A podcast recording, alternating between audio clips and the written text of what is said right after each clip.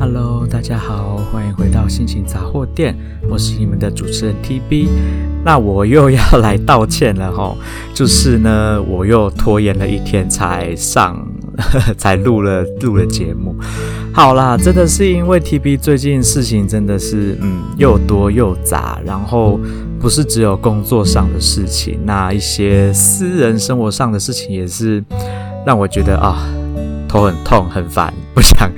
不想做任何事，那我，但是我很坚持，我就是我的节目一个礼拜就是要两更。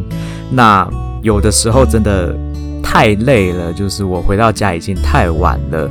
然后又再加上我还有一些工作必须要完成的时候，我就没有力气录节目了，所以就会常常拖延到。然后我自己又是一个，嗯，我觉得。是不是要改一下安档的时间呢？因为我觉得我有点自虐吼，因为我常常会在我的节目是礼拜二跟礼拜五上嘛，那我常常会在礼拜一跟礼拜四的晚上录节目。那偏偏呢，礼拜一跟礼拜四的晚上就是我最忙的时候。我回到家常常都已经十一点、十二点，然后还有一些工作要做。那当这些事情全部做完以后，然后我洗好澡以后，再开始录节目的时候，都已经是一两点的事情了。所以有的时候我真的是哦，累到一个不行，然后我就会想说。我要不要今天就先别录了？我先睡个觉好了。但是我还是都会打起精神来把节目录完了。但是最近这一两个礼拜真的是事情真的太多，我真的没有办法，我我真的撑不住了哈，我必须要多睡一下，不然我觉得我健康状况会出点问题。好啦，反正现在呢。我虽然时间上也也不是挺早的了哈，现在也已经快要十二点了，但是还 OK 啦，我我还算有精神，所以我就赶快趁现在把节目录一录，这样子我才不会又拖到明天才录，然后导致到最后我这个礼拜的节目就都没有上档。我不想要这样子，好不好？我要坚持我一个礼拜两更。那既然决定要这样做了，我就是会好好的把它完成。好啦，那最近呢，真的是发生了很多事情哦。无论是工作上的一些变化，然后行程上面的安排的变化，还有自己私人在参加的一些活动有，有出了一些变化。然后，当然这些变化有好有坏，那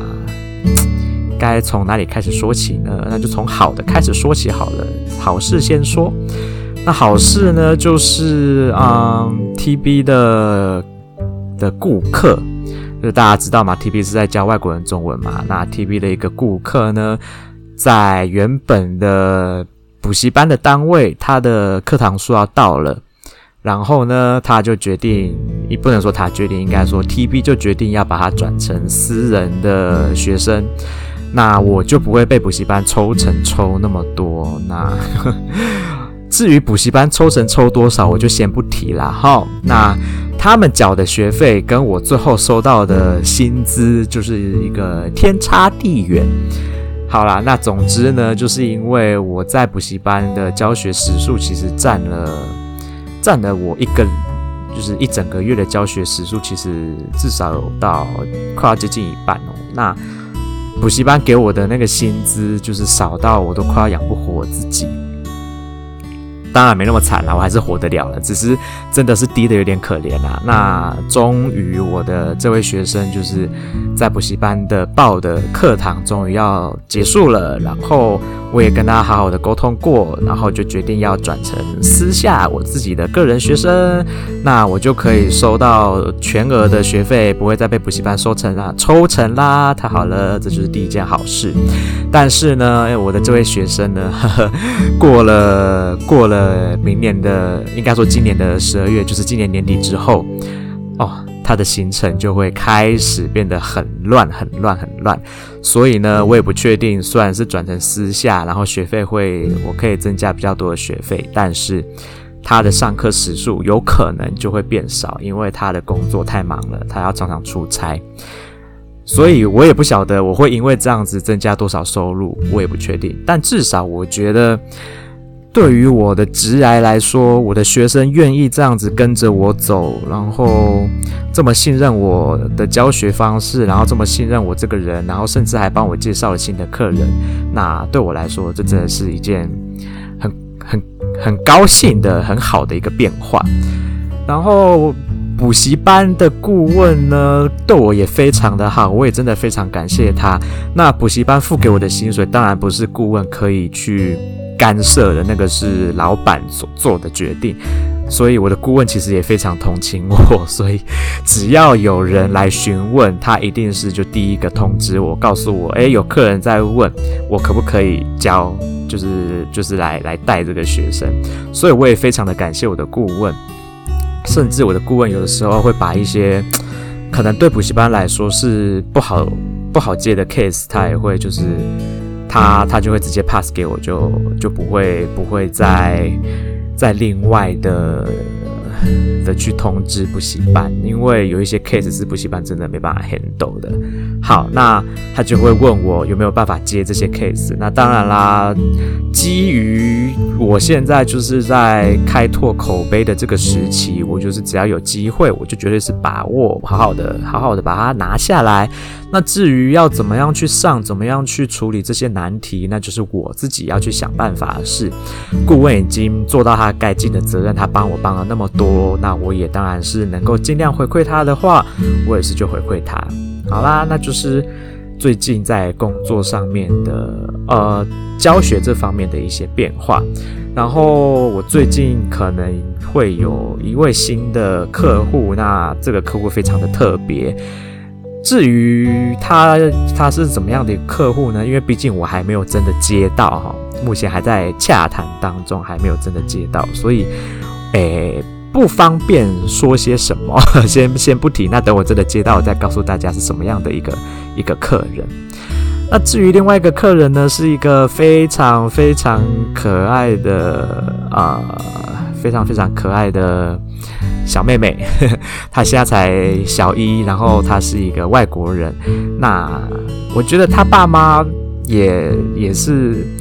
有一点点，我觉得啦，对小孩子的教育。当然很很注重、很注意小孩子的教育是是没有问题的哦。但是，但是我觉得有的时候才小一的学生真的不用逼得太紧啊。我觉得他的爸爸妈妈有一点点太怎么说呢？太跟台湾的爸妈有点像，觉得小朋友做功课就是应该乖乖的，赶快在半个小时内很专心、很认真的把功课全部做完。那第一个，我觉得嗯。以台湾的教育制度来说，我觉得小一的学生作业这么多，我真的觉得很辛苦、很可怜。就是明明才小一，为什么就要做这么多的功课？那第二个，小朋友专注的时间本来就不长嘛。那我觉得爸妈希望小孩子可以在学习上面学得好、学得快，当然这是就是理所当然是正常的。可是有的时候，小朋友真的没有办法。一直那么 focus，那么专心在作业上面的时候，爸妈真的不用太担心哦。你们家的小孩，我真我真的要说，你们家的小孩真的非常聪明，好不好？不要太担心他的功课的问题。他虽然常常会做个一两题功课，然后就会分心到其他地方，可是小孩子就是这个样子嘛。那我身为一个老师，我当然会、呃，我会比较有耐心的陪伴他完成他的作业，就算可能。原本只需要花半小时就结束的作业，我需要他需要花一小时才可以全部做完。但是我觉得没关系啊，因为我觉得让小孩子在快乐中去学习、去完成作业，然后不要一直就是硬逼着他玩去学习这件事情是很重要的吼。所以我就。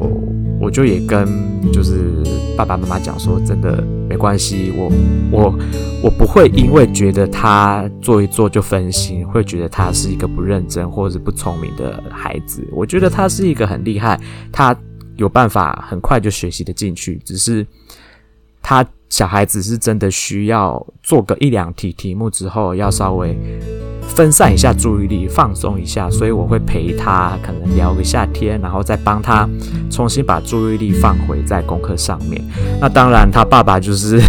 就是对我说啊，老师你真的好有耐心哦。我说嗯，就是这是我应该做的事情，所以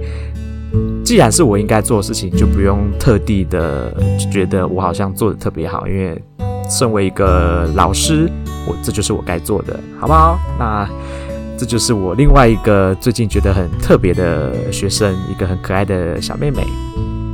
好啦，那么接下来呢，还有我在呃之前应该有也有跟大家提过嘛，我有在帮我的好朋友 Berry 一起经营一个非营利组织。那最近终于开始渐渐上轨道，然后网站终于快要完成了。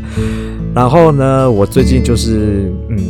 我我的头衔听起来很大哦，那也没办法，因为我们成员就目前就人这么少，那我当然就是占了一个很重要的位置。那我先不说我什么头衔，好不好？说了就会觉得好像自己很伟大，其实就也是在做一些杂事啦。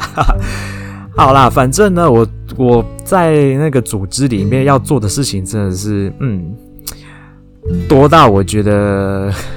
我如果如果是一般的上班族哈，我可能已经就是已经月入不知道多少多少钱了，好不好？好啦，没有啦，反正这这个非营利组织，它既然名叫非营利组织，那想必它的主要目的就不是要盈利嘛。所以我真的是因为认同这个理念，这个组织的理念，我才会愿意去在里面担任一个很重要的行政职、行政工作。然后去负责做一些联系的窗口啦，然后负责做呃报道的撰写啦，甚至我现在还要做一些些美编的工作。那我觉得 OK，这些东西原本都不是我擅长，嗯、不能这样讲，应该说写报道这件事情是我擅长的，这件事没问题。但是美编这件事情就不是，原本不是我擅长的事情。但是呢，人在压力。我不想说压力，人在一些特殊的情况下，会激发出你一些你自己原本没有发现到你拥有的潜能。那我就是开始做了之后，才发现哦，原来一些简单的美编、一些设计的编排上面，我好像还可以有一点点 sense，可以去做这件事情。那我也是从哪里发现我在美术上面、艺术上面有稍微一点点的天分呢？那真的就是因为我开始去做了，做了我第一个手工的精工戒指。那之后开始，我才发现哦，原来 TB 我在艺术的天分上面，我除了很不会画画，跟不会就是做设计之外。我其实，在艺术上面，我不是没有天分的耶。这样讲好像有点自夸，但是真的是我在艺术上面是有一有一个我自己独特的表现跟呈现方式。那这个东西真的是。在没有做之前，我完全不知道。我一直都觉得我是一个对艺术跟艺术完全无关，不会扯上关系，然后对艺术一点天分，我也不会有兴趣去做艺术这件事情的人。但是没有想到，在经过了尝试之后，诶，原来我是可以做这件事情的。好啦，所以我现在就变成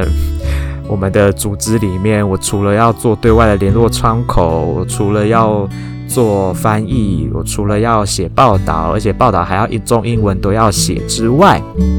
我还要做报道的美编跟设计我们的呃要颁发给学校的证书的设计，也是我做的。好，那至于做的好不好看就其次啦，至少我们的我的老板 我的 partner 觉得我做的还不错，蛮好看的，很 OK，那就好，他他满意就好了。然后。这就是最近我为什么会这么忙，就是因为我花很多时间在这些事情上面。然后呢，我也花了很多时间在学跳舞这件事。那我会开始想要学跳舞，之前也说过嘛，就是因为我我是一个喜欢跳舞的人，但是我不会跳舞，所以我才去学了跳舞。那在加入了呃我的那个跳舞教室之后。我也在跳舞教室里面，就是得到了很多的成就感跟归属感。我今天才在跟我的老师讨论这件事情。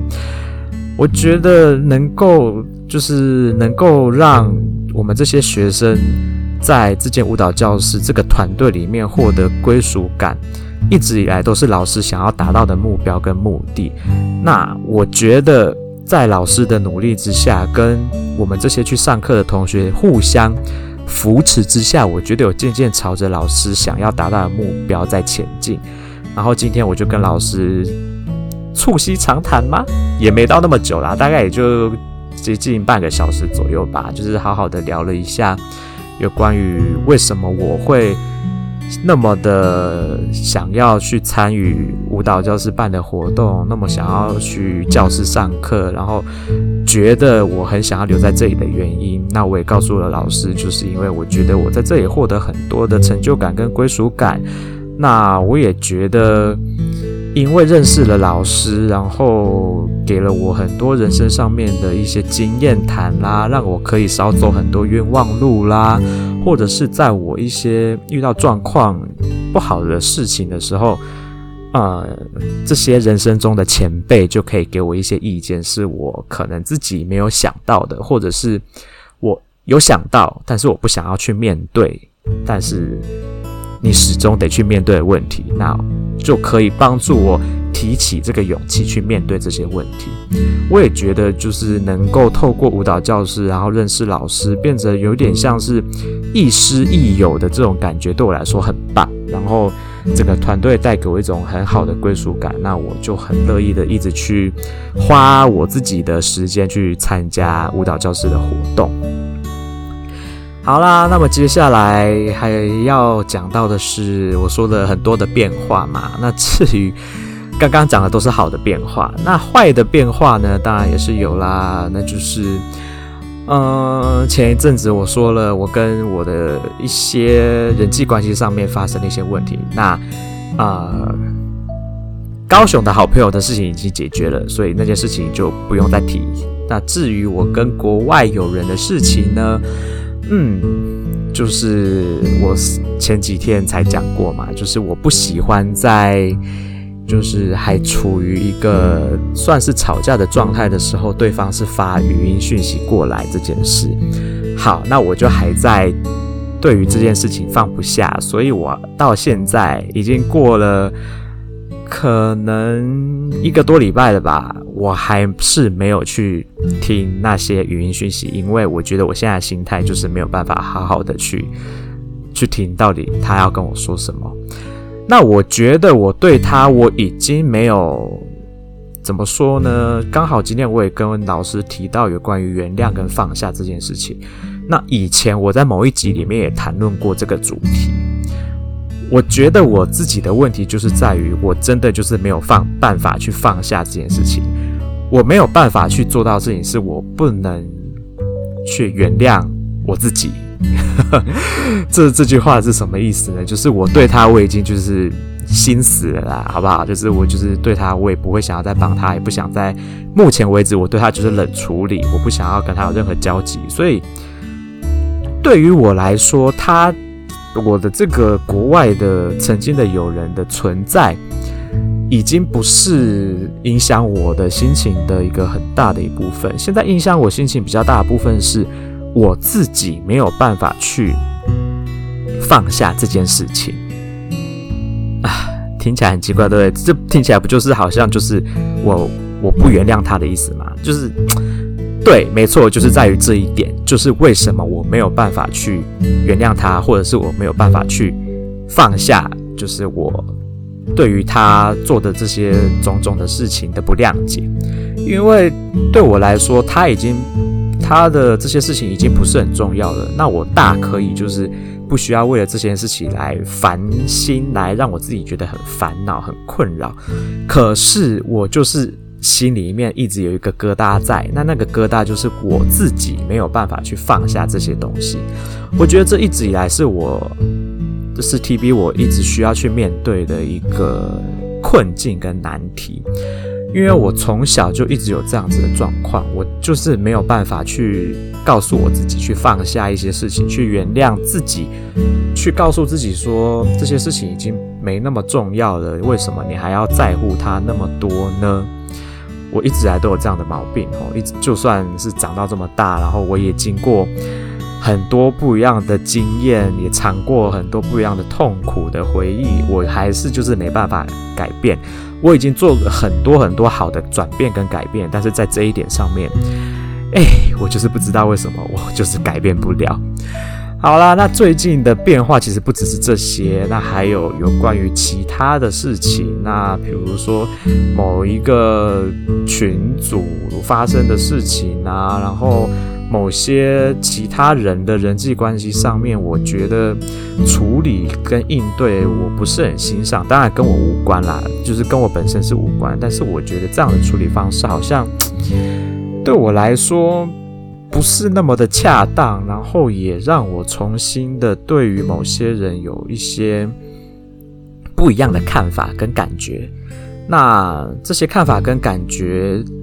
嗯，我不想要说是变成比较不好，我只能说就是一个不一样的。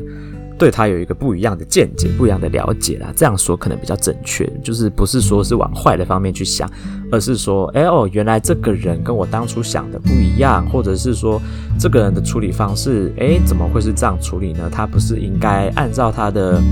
性格，或是按照他的个性，他的做事态度，应该要这样子处理才对。那我最近有遇到一些这样的状况，是我觉得我没有办法理解，或呃，不能说没有办法理解，是我可以理解，但是我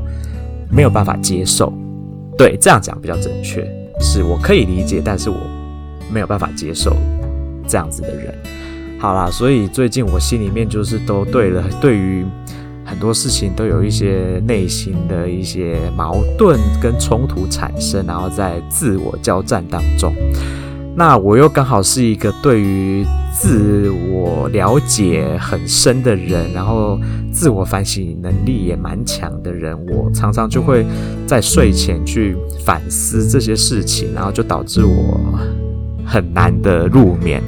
所以就必须靠药物来帮助我入眠，这就是我一直以来为什么我到现在还没有办法去把我的睡前镇定剂的剂量减少的原因，就是因为我睡前就是想太多了，事情真的太多，脑子没办法休息，我就必须，我就会脑子一直在动，我就没办法入眠，所以就只好靠药物来协助我入眠。当然，这是一个我觉得我应该要去改变的事情，就是我要学会让自己去放松，去不要去想那么多这些困扰我的事情。好啦，那这是我自己的课题。那如果听众们也有跟我一样的这些困扰，然后你没有去看医生，你没有告诉医生你有这样的困扰，然后你一直处在严重的失眠状态的话，那我建议大家可以去。可能咨商一下啦，或者是看个精神科医师，或者看个睡眠障碍的诊门诊都可以。因为你如果睡得不好，是真的会影响到你一整天的工作，无论是工作上的态度啦，或者是一面对别人的态度，或是你整个人的精神，或者是你的健康状态，不只是心理上的健康状态，甚至它会影响到你生理上的健康状态。所以，如果你有这样像 TB 这样子睡眠的障碍的话，建议你还是先去，有机会的话看个门诊，让医生来帮帮帮你，然后告诉你一些怎么样解决你的困扰。当然，药物是目前最快最直接的效，就是效果最明显的方法。但是，最终你还是要能够靠自己去转变想法，去转变你的态度，你才可以去。完全的戒掉，靠着药物来帮助你这件事情，因为药物终究是治标不治本，你还是得靠自己的改变来去改善自己的生活形态，你才有办法恢复到比较顺畅正常的生活作息。好啦，那这就是最近 TB 为什么常常都。呃，不能说常常啊，其实也就这一两集会拖延到时间没有录，那就是因为我最近在做的事情很多、很杂、很乱，然后我还自己的 schedule 常常忘记要给学生的作业，我都忘记出，然后啊被学生提醒，我才想到啊，我忘记出作业。好，那这是 TB 我自己的问题了，好不好？那就是稍微更新一下我的我的最近的状态。好啦，然后我最近也有在思考一件，呃，一件跟创业有关的事情。那至于他目前还处于一个还在一个构想的状态，都还没有实际上的一个该怎么执行的计划，所以我就先不跟大家说啦，就只是告诉大家我有一个这样子的计划。那我接下来。也会开始花蛮多时间在这些这个新的计划上面，所以希望 希望我之后的时间上的安排可以好好的做到我的 schedule 的安排，然后不要因为一些突发状况，然后就打乱了我的计划。但是就如同人生无常，计划永远赶不上变化，所以我也没有对我自己期待太多，先给自己一个后路啦。好啦，那就这样啦。这就是最近 TB 的近况更新，然后在发生的一些改变，好的改一些好的转变，跟一些啊、对我来说是比较不好的人生上的变化，大概就是这样分享给大家知道。好啦那么今天的节目就先暂时到这边那我是你们的主持人 tb 祝大家有美好的一天拜拜。